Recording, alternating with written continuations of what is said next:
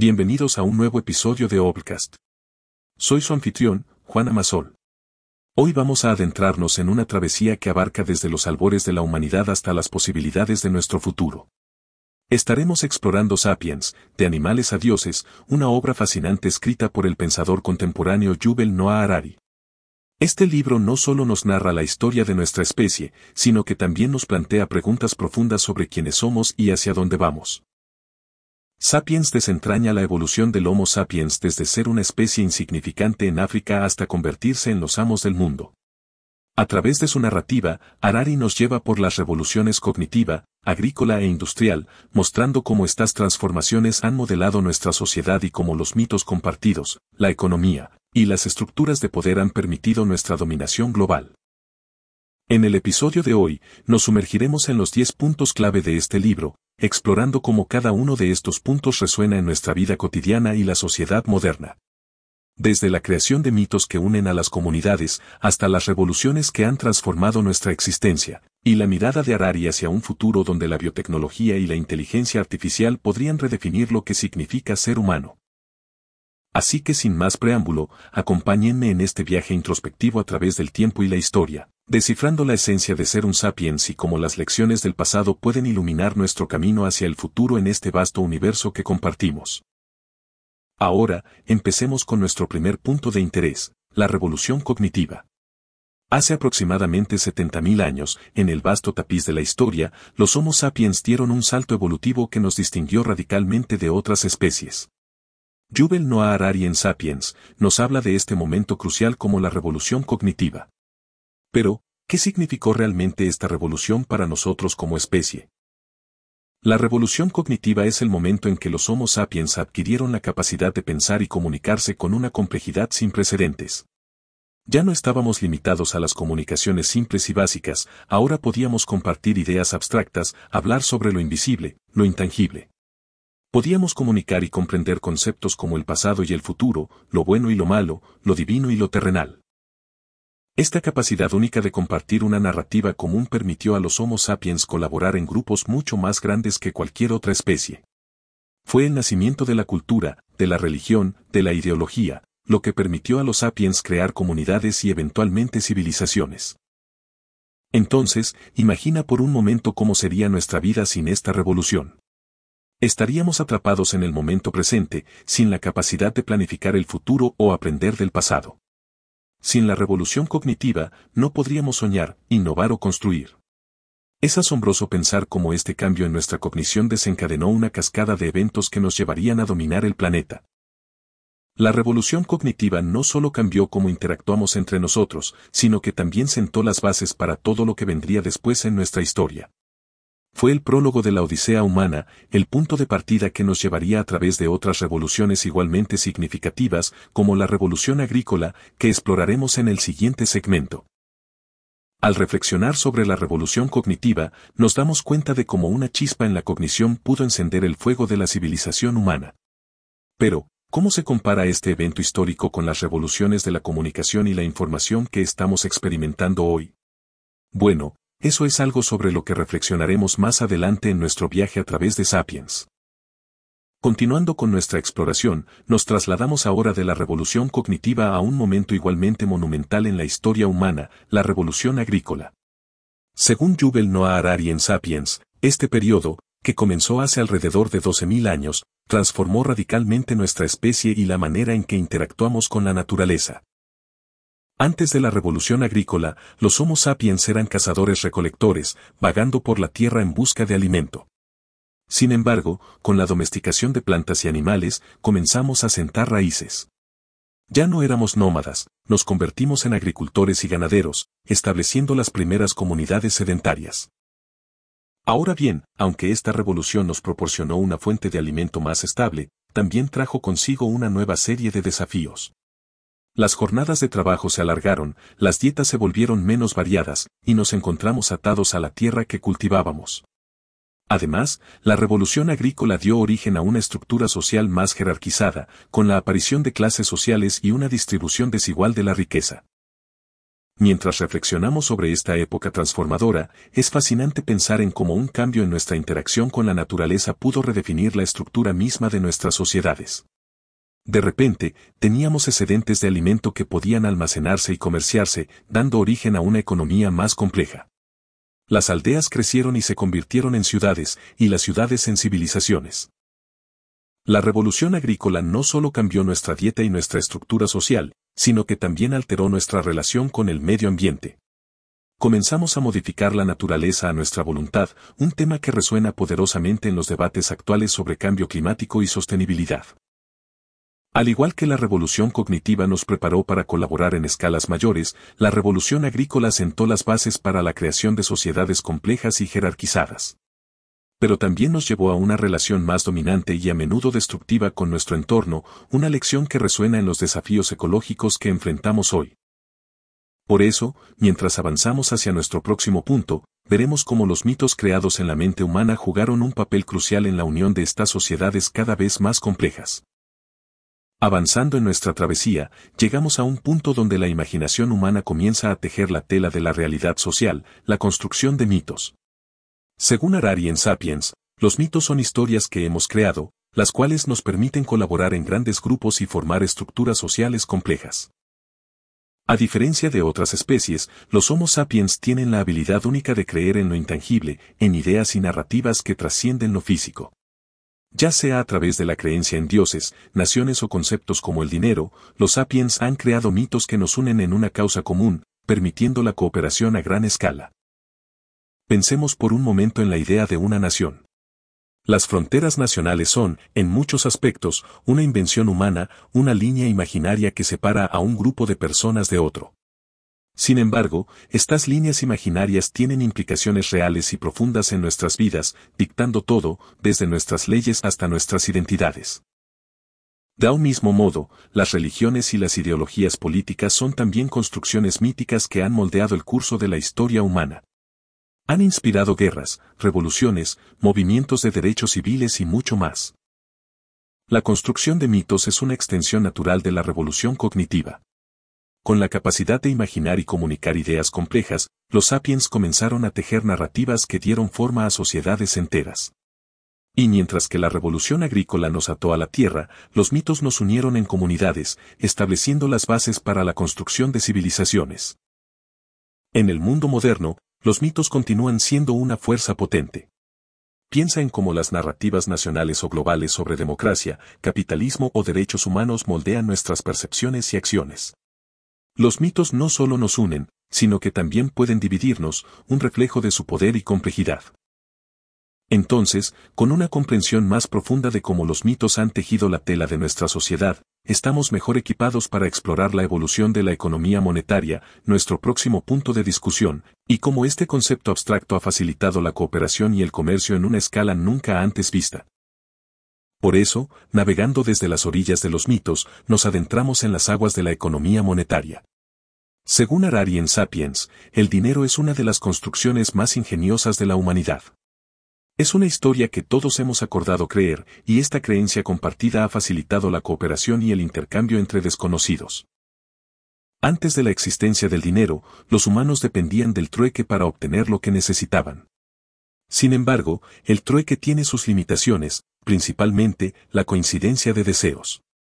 Pero con la invención del dinero, una representación tangible del valor, los sapiens pudieron superar estas limitaciones, estableciendo una métrica común para el valor de los bienes y servicios. El dinero, en sus diversas formas, desde conchas marinas hasta monedas de metal y billetes, ha actuado como un medio de intercambio universal, permitiendo el florecimiento del comercio y la expansión de las economías. Con el tiempo, el dinero evolucionó, y con él, nuestra capacidad para comerciar, invertir y acumular riqueza.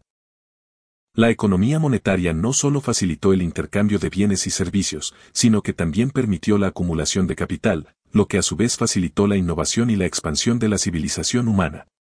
Imagina por un momento un mundo sin dinero.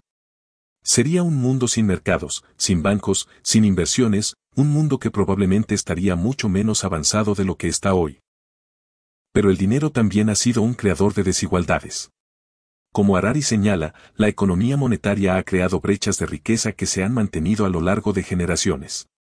Así, al igual que los mitos, el dinero es una fuerza dual, un facilitador de cooperación y un creador de desigualdad. En la era moderna, vemos cómo la naturaleza del dinero sigue evolucionando.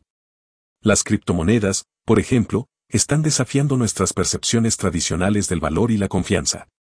Pero, a pesar de estas evoluciones, el núcleo de lo que representa el dinero permanece inmutable, una narrativa compartida de valor. Así, con el acervo de los mitos y el poder facilitador del dinero, los sapiens pudieron construir imperios y civilizaciones, tema que abordaremos en nuestro próximo segmento, explorando cómo estas estructuras colosales surgieron y moldearon el curso de la historia humana. Ahora, con las semillas de los mitos y la economía monetaria bien arraigadas, nos adentramos en la era de los imperios y civilizaciones. Según Harari en Sapiens, los imperios han sido una fuerza dominante en la configuración de la historia humana surgieron como estructuras poderosas capaces de unificar territorios vastos y diversos bajo una sola regla, una sola narrativa. Los imperios, en su apogeo, fueron capaces de amalgamar culturas, ideas y tecnologías. A través de la conquista y el comercio, difundieron innovaciones y crearon un crisol de intercambio cultural. Si bien el dominio imperial a menudo venía con un costo de violencia y subyugación, también facilitaba un flujo de ideas y bienes que de otra manera podría haber permanecido aislado. Harari destaca como los imperios, con su estructura jerárquica y administrativa, permitieron la coordinación y el control sobre vastas áreas y poblaciones. Fueron los arquitectos de muchos sistemas legales, lingüísticos y monetarios que aún perduran hoy. Por ejemplo, el Imperio Romano, con su vasta red de caminos y su sistema legal, dejó un legado que sigue resonando en la infraestructura y la gobernanza modernas. De manera similar, imperios como el persa y el mongol jugaron roles cruciales en la conexión de diferentes partes del mundo. Sin embargo, la caída de los imperios también nos enseña lecciones valiosas. Nos muestran cómo la arrogancia, la complacencia y el aislamiento pueden llevar a poderosas civilizaciones a su decadencia. En la era moderna, los vestigios de los imperios pasados aún se sienten, desde las fronteras nacionales hasta los sistemas legales y lingüísticos. Además, la noción de imperialismo y colonialismo sigue siendo un tema candente en las discusiones globales, mostrando cómo el pasado imperial aún moldea nuestra presente realidad. Ahora, con una comprensión de cómo los imperios y las civilizaciones han tejido la historia humana, nos dirigiremos hacia la era de la revolución industrial y científica, donde la chispa de la curiosidad humana y la innovación desencadenaría una nueva ola de transformación global. Dejando atrás las vastas extensiones de imperios y civilizaciones, nos encontramos ahora en el umbral de una era de descubrimiento y transformación, la conjunción de la ciencia y la revolución industrial. Según Harari en Sapiens, estas dos fuerzas convergentes catapultaron a la humanidad hacia un futuro de posibilidades casi ilimitadas. La revolución industrial, que comenzó en el siglo XVIII, fue una época de innovación técnica sin precedentes. Las fábricas surgieron, las máquinas comenzaron a hacer el trabajo que una vez requirió manos humanas, y los trenes y barcos de vapor acortaron las distancias entre continentes. Pero, ¿qué impulsó todo este progreso? Harari argumenta que fue la ciencia, con su búsqueda incansable de conocimiento, la que proporcionó el combustible para esta explosión industrial. La ciencia desafió las viejas nociones y exploró los dominios de lo desconocido, proporcionando las bases para tecnologías revolucionarias. La revolución industrial, a su vez, proporcionó los medios para que estos descubrimientos se aplicaran en una escala masiva, alterando la vida cotidiana y la economía global. En esta época, vimos cómo la colaboración entre científicos, ingenieros e industriales condujo a avances que transformaron la manera en que vivimos y trabajamos. Por ejemplo, la invención de la máquina de vapor no solo revolucionó el transporte, sino que también facilitó el acceso a recursos y mercados lejanos, entrelazando aún más nuestro mundo. Sin embargo, esta revolución también trajo consigo desafíos y desigualdades. La brecha entre los que tienen y los que no tienen se ensanchó, y la explotación de recursos naturales y humanos se intensificó. Estos son temas que aún resuenan hoy, mientras nos enfrentamos a los legados de la industrialización. Al reflexionar sobre la intersección entre ciencia y revolución industrial, vemos cómo la curiosidad humana y la innovación pueden alterar el tejido de la sociedad y propulsarnos hacia nuevos horizontes. Pero también nos preguntamos, ¿a qué costo? Ahora, con las lecciones del pasado firmemente en mente, nos adentraremos en la exploración de la felicidad humana, nuestro siguiente punto, para descubrir si todo este progreso ha convergido en un mayor bienestar para la especie humana. Al navegar a través de las olas de progreso y descubrimiento, llegamos a una isla de introspección, la felicidad humana. A pesar de los avances monumentales discutidos anteriormente, Harari en Sapiens nos invita a ponderar una pregunta esencial, ¿todo este progreso ha conducido a un mayor bienestar y felicidad para los individuos?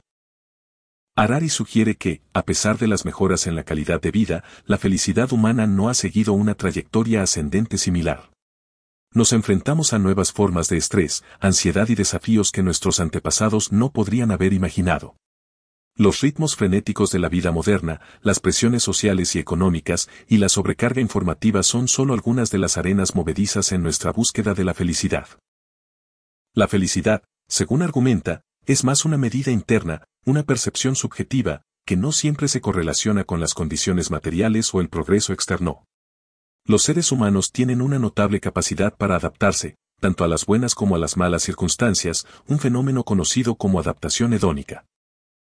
Por ejemplo, las expectativas elevadas en la sociedad moderna pueden llevarnos a una constante carrera por más, lo que a menudo nos deja en el mismo lugar en términos de satisfacción personal, un ciclo conocido como la treadmill hedónica o la cinta de correr hedónica. Harari también explora cómo las estructuras de poder y los sistemas de valores influyen en nuestra percepción de la felicidad. Nos pregunta, ¿qué significa realmente la felicidad en una sociedad donde el éxito y el valor son a menudo medidos en términos materiales? Así, la búsqueda de la felicidad se convierte en una exploración profunda de nuestra naturaleza humana, de nuestras aspiraciones y de los sistemas que hemos creado. Nos invita a reflexionar sobre lo que realmente valoramos y lo que nos hace verdaderamente felices. Ahora, con una reflexión sobre la felicidad humana, nos dirigiremos hacia el futuro, hacia los desafíos y las promesas que la biotecnología y la inteligencia artificial tienen reservadas para nosotros, en nuestro próximo punto de discusión. Una nueva frontera que podría redefinir la esencia misma de la vida y la felicidad humana. Tras explorar la intrincada trama de la felicidad humana, nos encontramos ahora ante un espejo que refleja una imagen a menudo desconcertante, la desigualdad social. Harari en Sapiens nos presenta un recorrido por cómo la desigualdad se ha manifestado y evolucionado a lo largo de la historia humana. Desde los albores de las civilizaciones agrícolas, la desigualdad se ha arraigado en nuestras estructuras sociales. La acumulación de recursos, ya sea tierra, ganado o más tarde, dinero, creó divisiones palpables entre individuos y grupos. A medida que las sociedades se volvían más complejas, estas divisiones se cristalizaban en castas, clases y jerarquías que determinaban el acceso a oportunidades, educación y bienestar. Harari explora cómo los sistemas de valores, las ideologías y las narrativas culturales han justificado o perpetuado estas divisiones. Por ejemplo, las ideologías que promueven la meritocracia a menudo ocultan las desigualdades estructurales que impiden la movilidad social. La desigualdad no es solo una cuestión de recursos materiales, sino también de poder, reconocimiento y dignidad. A lo largo de la historia, grupos enteros han sido marginalizados, su voz y derechos suprimidos, creando ciclos de desigualdad que se transmiten de generación en generación. En el mundo contemporáneo, la desigualdad se manifiesta en muchas dimensiones, desde la brecha económica hasta las disparidades en la educación y el acceso a la salud. Y a pesar de los avances en muchos frentes, la desigualdad sigue siendo una de las cuestiones más persistentes y perniciosas de nuestra época. Harari nos invita a examinar cómo las estructuras que hemos creado, tanto consciente como inconscientemente, perpetúan la desigualdad, y nos reta a imaginar cómo podríamos construir una sociedad más equitativa. Ahora, con una comprensión más profunda de la desigualdad social, nos preparamos para explorar el futuro incierto que nos espera en la era de la biotecnología y la inteligencia artificial, donde las promesas de progreso y las sombras de la desigualdad podrían entrelazarse de maneras inesperadas. Después de explorar las sombras de la desigualdad social, nos adentramos en un territorio que entrelaza la naturaleza y la cultura, la biología y el género. En Sapiens, Harari destaca cómo las diferencias biológicas han sido a menudo magnificadas y solidificadas en roles y expectativas de género rígidas. Desde tiempos ancestrales, las características biológicas han informado la asignación de roles dentro de las comunidades. Sin embargo, Harari argumenta que la sociedad ha construido narrativas mucho más complejas y a menudo restrictivas alrededor del género que lo que la biología dicta. Las construcciones sociales del género han dictado lo que se considera apropiado para hombres y mujeres, moldeando las oportunidades, las expectativas y las identidades de las personas. Por ejemplo, la idea de que los hombres son inherentemente más aptos para ciertas tareas o posiciones de liderazgo, o que las mujeres están naturalmente inclinadas hacia roles de cuidado, ha restringido las opciones y aspiraciones de innumerables individuos a lo largo de la historia. Harari también explora cómo los avances en la biotecnología están desafiando y podrían seguir desafiando nuestras comprensiones tradicionales del género. Con la capacidad de modificar biológicamente el género, estamos entrando en un futuro donde las líneas entre masculino y femenino podrían volverse más fluidas. Esta exploración de la biología y el género nos invita a reflexionar sobre cómo nuestras interpretaciones de la naturaleza han informado las estructuras de poder y desigualdad, y cómo la ciencia y la tecnología podrían remodelar estas narrativas. En el horizonte, vemos cómo los avances en biotecnología y la inteligencia artificial, que exploraremos en nuestro próximo y último punto, tienen el potencial de redefinir no solo nuestras comprensiones del género, sino de la humanidad misma. Un futuro donde los límites entre lo natural y lo artificial, lo masculino y lo femenino, podrían ser redibujados en el lienzo de la evolución humana. Nos encontramos ahora al borde del mañana, mirando hacia el horizonte inexplorado del futuro de los sapiens. Harari en Sapiens nos lleva a reflexionar sobre las posibilidades y desafíos que la convergencia de la biotecnología y la inteligencia artificial podrían desatar. Harari sugiere que estamos en la cúspide de una revolución que podría redefinir la esencia de la vida y la humanidad. Con la capacidad de diseñar y modificar la vida a nivel genético y de crear inteligencias que rivalizan o incluso superan nuestras capacidades cognitivas, nos enfrentamos a preguntas éticas y existenciales profundas. ¿Qué significa ser humano en una era donde la línea entre lo natural y lo artificial se vuelve cada vez más borrosa? ¿Cómo navegaremos por un mundo donde nuestras creaciones pueden superarnos en inteligencia y, posiblemente, en capacidad de toma de decisiones? Harari también plantea la posibilidad de una nueva desigualdad, una brecha entre los que tienen acceso a tecnologías que mejoran la vida y los que no. En un futuro donde se podría mejorar la inteligencia, la salud y la longevidad, ¿quién decidirá quién tiene acceso a estas mejoras y quién no? La fusión de la biotecnología y la IA también plantea preguntas sobre el control y la privacidad. En un mundo donde cada aspecto de nuestras vidas podría ser monitoreado, analizado y optimizado por algoritmos, donde quedará nuestra autonomía y libertad. Pero, a pesar de estas inquietudes, también hay un campo de posibilidades sin precedentes. Podríamos curar enfermedades antes incurables, solucionar crisis ambientales y crear una sociedad más eficiente y equitativa. Al finalizar nuestra travesía por Sapiens, Harari nos invita a reflexionar, a prepararnos y a participar activamente en la configuración de este futuro incierto. Nos reta a imaginar un futuro que honre la esencia de lo que significa ser un sapiens, mientras navegamos por las aguas inexploradas de lo que podría venir. Y con esto, cerramos nuestro viaje a través de Sapiens, una exploración que nos ha llevado desde los albores de nuestra especie hasta las puertas del mañana. Esperamos que este recorrido haya proporcionado perspectivas enriquecedoras y provocado una reflexión profunda sobre nuestro pasado, nuestro presente y el futuro que está por despegarse. En conclusión, Sapiens de Yuval Noah Harari nos sumerge en un viaje fascinante a través de los eones, explorando los hitos cruciales que han definido la odisea humana. Desde la revolución cognitiva que liberó el poder de nuestra imaginación, pasando por las eras agrícola e industrial que moldearon nuestra sociedad y cultura, hasta las reflexiones profundas sobre la felicidad, la desigualdad y el género, Harari teje una narrativa que nos desafía a examinar quiénes somos y hacia dónde podríamos estar encaminados. En el corazón de Sapiens yace una invitación a comprender las construcciones sociales y las narrativas que han guiado, y a veces limitado, nuestro camino.